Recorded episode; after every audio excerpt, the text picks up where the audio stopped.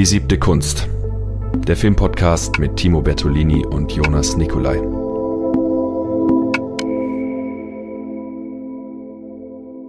Welches Bier trinkst du heute? Ich trinke heute ein 1664er Kronenbuch aus Frankreich. La Première Bière Française heißt es. Ähm, direkt aus der Flasche. Direkt aus der Flasche, heute kein Glas. Mhm. und naja gut, es schmeckt nach einem französischen Bier. Oui. Nicht wirklich gut, muss ich gestehen. Aber ist auch schon relativ alt. Es ist schon ja, 400 Jahre alt. Mhm. Ähm, aber ich trinke es, äh, weil es ganz gut passt äh, zu deinem ersten Film, den mhm. wir heute im Stammtisch besprechen wollen. Genau. Nämlich wie das Bier kommt aus Frankreich. Ähm, und es geht um den diesjährigen Cannes-Gewinner. Hm. Hm. Ähm, auf Englisch heißt der Film Anatomy of a Fall. Ich tue euch das jetzt mal nicht an, den französischen Titel auszusprechen. Du kannst es gerne probieren, wenn du möchtest. Äh, Anatomie d'une chute. Äh, chute äh, Gott, ja, keine Ahnung. Gut, keine Ahnung. Gut, gut. Wie auch immer. Aber Dune steckt im Namen, also insofern ist schon mal gut. Ja. der Film ist von Justine Triet. Triet, wie auch immer. Ich versuch's nicht nochmal. Passt. Ich, ich auch nicht. Ähm, also mir hat die Regisseurin davon nichts gesagt. Sie hat auch jetzt nicht per se irgendwie Filme gemacht, die mir was sagen würden, weil sie nicht. Sibyl hat sie gemacht, ähm, In Bad with, with Victoria. Ja. Mir sagen die alle nichts, ehrlich gesagt. Perfekt. Ja, mir auch nicht. Aber ähm, Sandra Hüller spielt mit. Sandra Hüller spielt mit, die Hauptrolle. Und die kennst du aus? Ähm, ja, äh, Toni Erdmann. Exakt, sehr gut, 100 Punkte. Aus welchem Film noch, der gerade auf der Biennale läuft? Äh, weiß ich nicht. Roter Himmel. Ah. Nee, Quatsch. Doch, jetzt bin ich. Jetzt. Schauen wir mal. Was hat denn. Ähm, jo. Nee. Oh. Vielleicht. Nee, Egal. Dann habe ich. Nein, Aber kommen wir auf den Film hm. zu sprechen. Ja, kommen wir auf. bitte. ähm, ja, Sandra Hüller spielt die, die ähm, Hauptrolle. Sie mhm. spielt eine Frau namens Sandra. Sie spielt aber nicht sich selber. Mhm. Ähm, und der Titel des Films weist schon darauf hin, Anatomy of a Fall. Es geht um ähm, die Geschichte von einer Familie, Sandra Hüller, Mutter, ähm, dem, einem Vater, dem Vater, weiß ich nicht, von wem er gespielt wird, der kommt auch nicht besonders lange vor, mhm. ähm, und dem Kind, das sie haben, Daniel. Ähm, und der Film beginnt damit, dass Sandra von einer jungen Studentin ähm, interviewt wird, weil sie Schriftstellerin ist und die interessiert sich für die Bücher und will irgendwie ein, ein Interview für eine Arbeit schreiben mhm. haben, braucht das halt. Ähm, der, der Vater der Familie dreht dabei relativ passiv-aggressiv 50 Cent immer lauter, ähm, bis sie dann das Interview abbrechen und der Sohn geht dann spazieren mit dem Hund und wie der Sohn zurückkommt, sieht er, dass sein Vater tot im Schnee liegt vom ähm, Dachboden oder ähm, Stockwerk drunter halt vom Balkon runtergefallen. Das kann man nicht genau sagen. Ähm, und damit fängt der Film im Prinzip an. Also es ist ein Krimi mhm. oder es gibt sich erst einmal als Krimi. Und in dieser ersten halben Stunde lernt man auch die Familie irgendwie in diesem, in diesem Kriminal also in diesen Forsch Nachforschungen, ähm, wie heißt denn der Scheiß, Ermittlungen, so. in den Ermittlungen rund um das, was da passiert ist, näher kennen, merkt so, okay, da gibt es irgendwie ein paar Ungereimtheiten, die in der Beziehung zwischen Sandra und ihrem Ex-Ehemann mhm. oder Ehemann, aber halt jetzt tot Ehemann. Mhm. ähm, und das führt dann auch zu einer Anklage wegen ähm, Mord. Mhm. Ähm, und ab dem Moment wandelt sich der Film eigentlich in, in ein Gerichtsdrama um, ähm, in dem wir immer mehr die Hintergründe von der Familie kennenlernen und relativ nah bei den Charakteren eigentlich sind. Mhm. Ähm, natürlich tut sich da bei dem Film als erstes mal die Frage auf, okay, also was ist passiert? So, oh mein Gott, da gibt's einen Mord, klar. Ein Ähm, Whodunit? Es ist kein Whodunit, weil sie ist relativ schnell die äh, im Prinzip einzige Verdächtige. Ähm, die Frage ist eher, war es ein Unfall, dass er einfach aus dem Fenster gestürzt ist? War es ein Selbstmordversuch? Oder hat sie ihn ermordet? Also ein Why Done It. Ja, genau. Beziehungsweise ein eben, ist sie, hat sie es gemacht oder nicht? Ähm, das ist die Frage, die relativ schnell, auch schon während den Ermittlungen eben aufgeworfen wird. Ähm, und darüber drängt sich dann aber die Frage, wie wird das Urteil ausfallen? Also wird sie schuldig gesprochen oder nicht? Und dieser Frage widmet sich der Film viel mehr als das, was wirklich passiert ist. Das, und das ist, finde ich, schon einer der springenden Punkte, was den Film so interessant macht, weil er dann auch, es gibt dann am Ende ein Urteil, ähm, aber der Film zeigt nie und löst nie auf, was passiert ist. Hm, sehr schön. Ähm, da hatte ich dann auch schon kurz Angst, dass er das tut am Schluss und war so, bitte nicht, bitte nicht, weil das hat, aber er hat es nicht gemacht. Okay. Hm. Ähm, und das macht sehr viel von dem Film irgendwie aus, weil du dadurch ähm, ähm, auch in der Art und Weise, wie er gefilmt ist, gerade in den Pro Gerichtsprozessen, ähm, das Ganze so inszeniert ist, auch vom Schnitt und von der Kameraführung vor allem, von der Nähe teilweise ähm, zu den Charakteren. Es fühlt sich so an, als würden wir selber in diesem Gerichtssaal sitzen und mit allem, mit allen Informationen, die über uns einprasseln, ähm, immer mehr urteilen, obwohl wir nicht wissen können, was passiert ist. Sondern, also es ist, relativ, es ist relativ schnell klar, dass es nicht genug Faktenlage und Beweise gibt, um eine der beiden Seiten zu be- oder widerlegen. Also einerseits natürlich der Rashomon-Effekt, so ein bisschen. So ein bisschen, wobei es auch keine per se Zeugen gibt. Der Sohn selber ist sch schwer, ähm, also aufgrund eines Unfalls sein Sehnerv irgendwie eingeschränkt und der sieht sehr schlecht und er blindet immer mehr. Ähm, und es war auch niemand anderes in dem Haus, der den Fall hätte beobachten können. Das heißt, es gibt dann auch Rekonstruktionen, um zu erklären, wie Blutspritzer an, an die Seite kommen, wo dann argumentiert wird, ja, na, das kann nur sein, wenn er geworfen wurde oder na, das kann nur sein, wenn er da auf, aufgeprallt ist, weil er runtergestürzt ist. Ähm,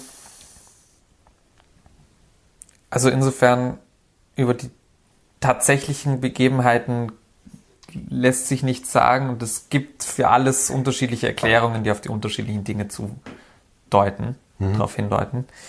Ob jetzt Selbstmord oder Mord. Ähm, und das da macht, da macht der, also das macht den Film so interessant, finde ich, weil er da eben einem nochmal auch selber vorhält, wie schnell man da vielleicht Urteile fällt, obwohl wir nicht wissen können, was passiert ist. Und wie schwer das dann auch ist, trotzdem eine Entscheidung fällen zu müssen, weil irgendein Ur Urteil wird es geben. Ähm, genau. Ein anderer Film, der mir noch einfällt, wenn du sagst, es geht eigentlich gar nicht darum, was wirklich passiert ist, ähm, wäre äh, die Zwölf Geschworenen, 12 Angry Men. Da wird ja auch nie aufgelöst, was da passiert ist. Es, wird eigentlich, es, es geht eigentlich nur um die Gerichtsverhandlung und um die äh, Strukturen, die bei den Zwölf Geschworenen stattfinden. Ja, voll. Bei 12 Angry Men geht es ja sogar gar nicht so sehr um die Gerichtsverhandlung, sondern echt nur um die Diskussionsfindung, wie sie nochmal den Fall aufdröseln und sich entscheiden müssen, ob sie jetzt den, für den Schuldspruch oder eben nicht ähm, sich entscheiden, die Ja, Geschworenen. genau. genau. ähm, da, Also Rashomon und Zwölf Geschworenen wären so zwei Filme, die mir einfallen, vielleicht als Vergleich.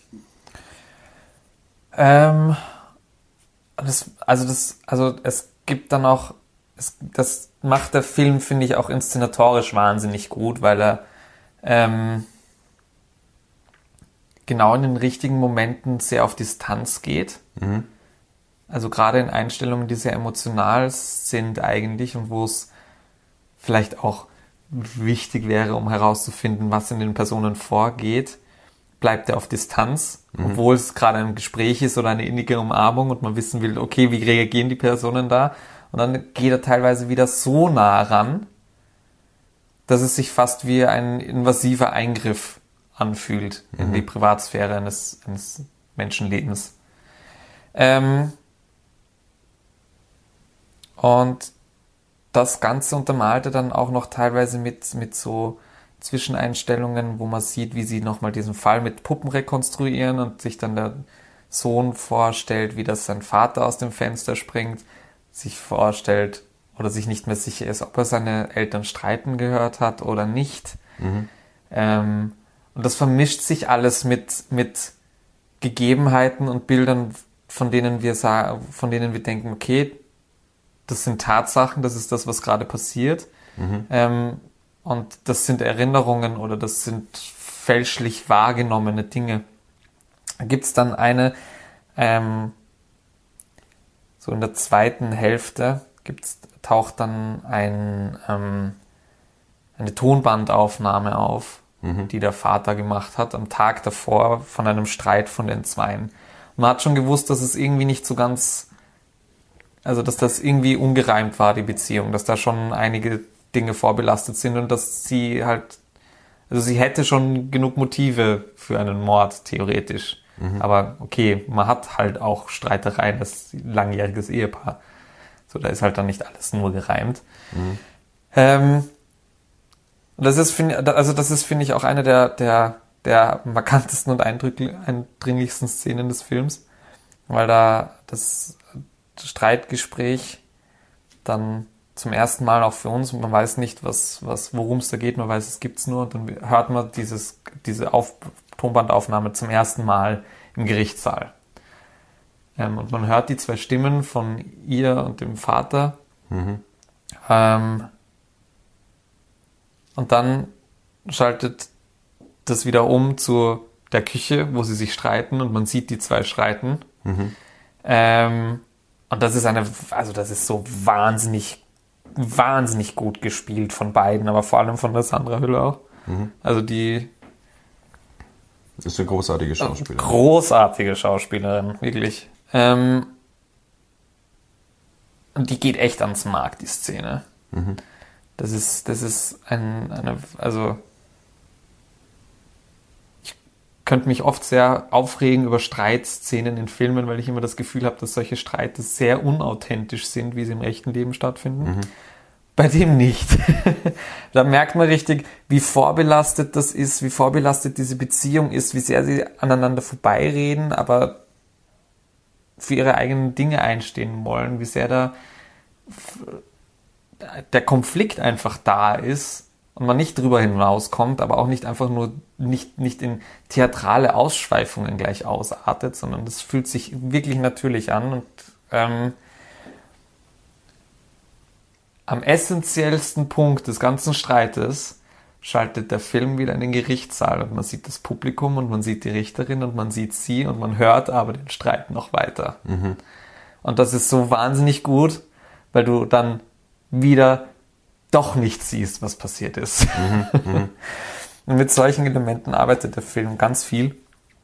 Also, ja, Ist eine Empfehlung. ist eine absolute Empfehlung. Also ich meine, kann Gewinner auf jeden Fall. Gut, das kann was heißen, das muss aber nicht per se was heißen. Es kann was heißen, ja. Ja, ganz genau. Ähm, ja, Also du empfiehlst den, ich werde ihn mir auch noch anschauen. absolute Empfehlung. Ich werde ihn mir wahrscheinlich auch nochmal anschauen, wenn er dann in die Kinos kommt. Weil Auf jeden das, Fall. das war jetzt seit langem mal wieder ein Film, wo ich aus dem Kino rausgegangen bin und ähm, ja, noch viel zu nachdenken hatte. Ja, schön. Ähm, mein Film ist äh, auch zum Nachdenken, vielleicht eher auf der Metaebene. Ähm, es geht um Marnie von Alfred Hitchcock. 1964 ist er rausgekommen mit Tippi Hedren und mit Sean Connery in den tragenden Rollen. Sean Connery. Ja, sicher. Der hat direkt nach dem ersten Bond-Film hat Hitchcock gesehen, ah ja, der ist super, den will ich dafür haben. äh, ist natürlich ein absoluter Klassiker, ähm, den du nicht gesehen hast, aber. Mani habe ich nicht gesehen dann. Naja, es, es gilt jedenfalls auch als einer seiner großen Filme. Und ähm, zur Handlung ganz kurz, es geht letztendlich um Marnie Edgar, die äh, kleptomanisch veranlagt ist und ein Trauma hat. Kleptomanisch. Ja. Was? Ach, ich wollte auch einen blöden Wortwitz machen. Kleptomanie. Kleptomanisch. Ach, jetzt. okay, ähm, wir sind wieder ganz vorne dabei mit den äh, Witzen. ähm, na, jedenfalls, sie äh, ist kleptomanisch veranlagt und äh, hat ein Trauma, was ausgelöst wird durch die Farbe Rot. Und das kommt immer wieder äh, in Szenen, wo dann irgendwie Rot äh, zu sehen ist. Äh, Okay, es ist ein Farbfilm schon. Es ist ein Farbfilm, Okay. genau, ja. Also er hat ja auch schon äh, 58, 59 North by Northwest, der unsichtbare Dritte in Farbe gedreht und ist dann nur für Psycho aus ästhetischen Gründen Ja, 1960 eben. zu Und deswegen, also, Genau, es ist ein Farbfilm. Ähm, äh, und der zweite Triggerpunkt von ihr ist äh, Gewitter. Ei, gute Genau. Mischung. Und das geht äh, zurück auf ein Kindheitstrauma, was äh, Hitchcock typisch, wir denken an Psycho, innerhalb der letzten fünf bis zehn Minuten erklärt wird. Äh, Nein. bisschen, bisschen cleverer als in Psycho, zugegebenermaßen, aber es ist doch sehr. Mh, also man könnte es vielleicht Auch- eleganter machen oder offen lassen. Für alle, die es noch nicht verstanden haben. Nein, es bleibt tatsächlich im Unklaren. Also man Okay. kann es vorher nicht so wirklich erahnen. Klar, man kann irgendwie sagen, irgendwas in der Kindheit. Ja, bei Psycho ist es ja echt schon offensichtlich. Also wenn er sich dann die Mutterklamotten anzieht und weiß nicht, dann weiß man eh schon, was abgeht. Ja. Nee, also das, das ist das Ding. Ähm, äh, es ist letztendlich egal, was es ist. Es wird dann benutzt, um sie zu heilen, also sozusagen äh, Konfrontation und dann die Erlösung. Und Joe Connery ist eben der Mann, der am Anfang auf sie angesetzt ist, äh, sie zu verfolgen äh, bei ihren Diebstählen und sich dann äh, immer mehr in sie verliebt ähm, und äh, sie dann ähm, schließlich erpresst und heiratet, indem er ihr sagt, hey, ähm, ich, äh, ich steck dich, ich schütze dich, aber du musst mich heiraten. Mm, Und dann kommt es auch zur Vergewaltigung bei den Flitterwochen. Ei, ei, ei. Ähm, der Film endet dann aber damit, dass ähm, Joe Connery, die Mutter, ähm, Bernice Edgar von Louis Latham gespielt, ähm, die äh, zwingt sozusagen äh, ihrer Tochter zu erzählen, was damals passiert ist. Ähm, und dann ist sie sozusagen geheilt und äh, er rettet sie dann. Das ähm, ist die Handlung. Ich meine, der Film ist natürlich auf inszenatorischer Ebene großartig und äh, ich, ich, es gibt eine wunderbare Szene, wo sie ähm, ein Tresor ausräumt und eine Putzfrau im selben Raum ist und sie sich dann die Schuhe auszieht und rausbewegt und die Putzfrau ist da mit dem Rücken gekehrt und dann äh, steckt sie sich vorher extra ihre Stöckelschuhe in die Jacken, in die Manteltasche ähm, und man sieht dann in Großaufnahmen, wie der Stöckelschuh immer weiter rausrutscht. Äh, also da Ey. haben wir die Suspense von Das Hitchcock. ist das klassische Hitchcock-Ding, ne? Das, das ist es und da gibt's viel davon, auch dieses Motiv Rot und so weiter, Farben im Film, da gibt's ja dann auch äh, Strömungen in der Filmwissenschaft, wo sich dann die ähm, äh, Experten äh, dran ergötzen können. Ja. Ähm, ja, hier Farbe und so weiter bedeutet dies, das. Don't look now. Don't Look Now auch, auch so ein Fall. Äh, und hier ist es aber dann ganz konkret aufgeladen, eben mit diesem Trauma. Hm. Und äh, was dann natürlich jetzt aus heutiger Sicht äh, interessant ist, ähm, auf der Metaebene, das, was ich zu, zu Anfang gesagt hatte, diese Frage zwischen Mann und Frau Aha. und inwieweit ähm, hier eine Male Savior Story erzählt wird. Also man kennt das ja mit White Saviorism. White Knight. Äh, und, und hier äh, eben äh, der Mann, der die Frau rettet ähm, Und dann vergewaltigt. und vorher vergewaltigt und so, sie zwingt sich zu, sie zu heiraten. Äh, Also es ist ein, es ist äh, inszeniert wie ein Happy End. Sie gehen gemeinsam raus, der Regen hat aufgehört, das Gewitter hat aufgehört und sie sagt, sie möchte bei ihm bleiben. Die Kamera fährt hoch und der Abspann kommt, beziehungsweise die Endcard kommt. Ähm, und da ist man dann doch gelinde gesagt irritiert von diesen zwei Umständen, dass er sie eigentlich ausnutzt, dass er sie missbraucht. Fühlt sich das im, in, im Film intrinsisch dann gut an oder bleibt auch durch den Film so ein, so ein bitterer Beigeschmack. Es ist so eine Dissonanz, ähm, die sich Haben mir wir die einfach dann. Aus heutiger Sicht meinst Ja. du? Es ist so eine Dissonanz, die ich für mich nicht ganz auflösen konnte und deswegen nehme ich den Film auch heute hier mit rein. Äh, Ich hatte auch mit einem Freund da eine lange Diskussion drüber und wir haben dann irgendwie drei Uhr nachts den Film noch angefangen zu schauen und dann ganz geschaut, weil wir es wissen wollten. Ähm, Weil es ist so in der Originalfassung des Drehbuchs, die ein Mann geschrieben hat, ähm, stand diese Vergewaltigungsszene nicht drin. Und Hitchcock hat aber gesagt, er will sie haben. Und der hat gesagt, nee, ähm, das passt überhaupt nicht zu der Geschichte, die wir da erzählen. Es kann doch nicht Das der. heißt, es kann einfach wirklich sein, dass es einfach nicht passt. Nein, nein, es, es geht dann weiter, äh, ähm, dass, dass er gesagt hat, es kann doch nicht sein, dass hier der Retter sozusagen auch Vergewaltiger ist. Und dann hat Hitchcock den Typen gefeuert und sich dann eine Frau geholt, die ihm diese Szene dann geschrieben hat. Ähm, also das ist schon mal interessant. Man braucht natürlich jetzt nicht deterministisch immer von den Geschlechtern der Filmschaffenden ausgehen und daraus dann groß was äh, an Theorie sich bauen. Aber ähm, diese, dieser Hintergrund ist schon mal spannend. Ähm, und äh, dass Hitchcock gesagt hat, er braucht diese Szene oder die äh, Drehbuchautorin hat dann auch gesagt, Hitchcock wollte diesen Film eigentlich nur wegen dieser Szene machen.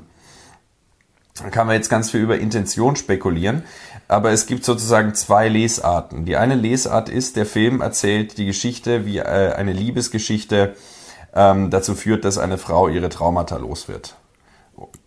Ja. Positive Geschichte sozusagen. Ähm, die andere Geschichte ist die, dass eine Frau, ähm, die ein Trauma hat, äh, von einem Mann äh, ausgenutzt wird, äh, diese, der dieses Trauma sich zunutze macht, um sie zu beherrschen.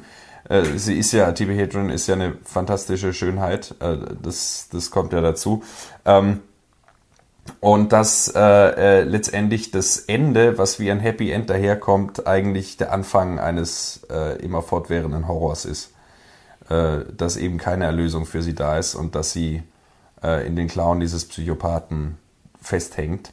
Aber dafür ist dieses Ende zu positiv äh, inszeniert. Also man kann auf der einen Seite entweder sagen, ähm, warum nicht anerkennen, dass Hitchcock da frauenverachtende Scheiße dreht? Äh, Und die andere Seite ist die, dass man sagen kann, vielleicht ist diese Ambivalenz gerade das, was es so böse macht. Mir kommt gerade für den Vergleich irgendwie ein, ein Film in den Kopf, den wir jetzt erst letzte Woche gemeinsam gesehen haben. Ähm, Coup de Chance. Ja, Ähm, wo ja auch, ich meine, okay, der das neue ist Woody nicht- Allen-Film, der Genau, macht jetzt der- französische Filme. der, der neue französische Woody Allen Film, genau. Ähm, wo jetzt nicht per se eine Vergewaltigung oder sowas stattfindet, aber es ist ja doch auch so eine, also da gibt, da wird eine Beziehung auch dargestellt, wo ähm, der Ehemann einer Frau sehr vereinnahmend ist und kontrollierend ist eigentlich, aber nicht per se ungut wird ihr gegen der Frau gegenüber. Ihr gegenüber, ja. Er wird schon so, ja, ja, er wird schon noch sehr ungut, aber er wird nicht ihr gegenüber ungut. Und auch da ist ja doch irgendwie so ein bitterer Beigeschmack, wenn sie dann eine Affäre hat und sich eigentlich endlich wieder gut fühlt und glücklich fühlt. Und dann diese Affäre aus ihrer Sicht plötzlich vorbei ist. Ähm, und sie sich dann irgendwie doch wieder zu ihrem Ehemann zurückflüchtet, obwohl sie eigentlich ja schon realisiert hat, dass sie unabhängig von der, von der Affäre eigentlich nicht glücklich mit ihm ist. Und da habe ich mir jetzt gefragt, ob das, ob, also auf, ob das vielleicht, ob dieser, diese Art von Beigeschmack dann auch bleibt, so nach dem Motto, okay, naja, es ist vielleicht die beste Lösung, aber es ist keine gute Lösung. Oder ob das im Film doch wirklich einfach positiv au- aufgelöst werden soll, sozusagen vom Film. Ja. Ja, voll. Das ist vielleicht so eine ähnliche Richtung.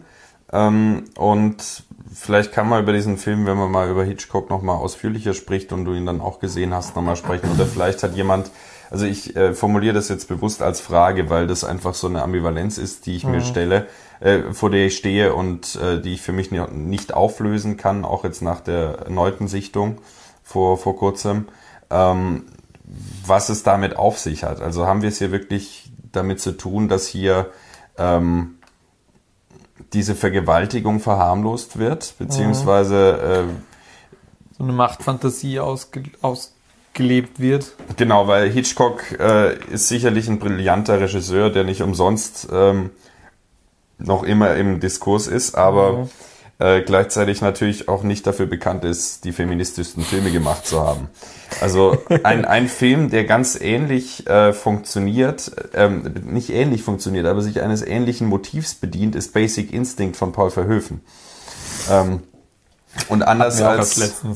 Stimmt, wir hatten Total Recall.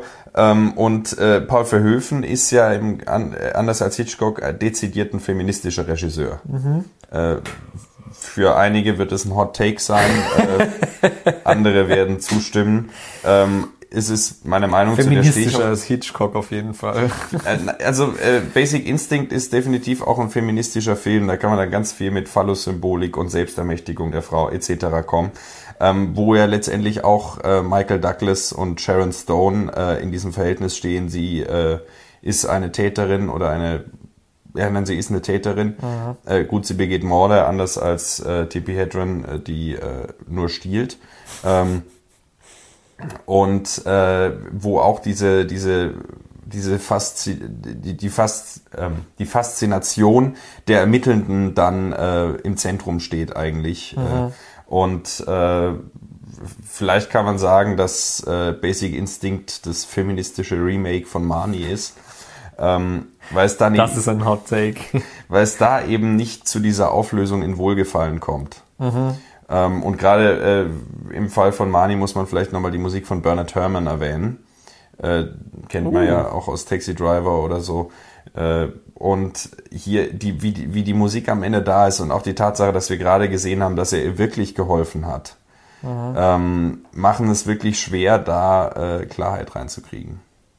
Hm. Das, deswegen vielleicht auch für tagesaktuelle politische Diskurse ein Film, den man sich da mal äh, zur Brust nehmen kann mh, mm, und sich da nochmal äh, intensiver mit auseinandersetzen kann. Ja, sowieso. Also mit Hitchcocks Werk. Ja. Aber gut. Dann haben wir die zwei Filme besprochen für heute. ja. Ähm, wir bedanken uns für die Aufmerksamkeit und bis zum nächsten Mal. Tschüss. Ciao, ciao. Die siebte Kunst. Der Filmpodcast mit Timo Bertolini und Jonas Nicolai.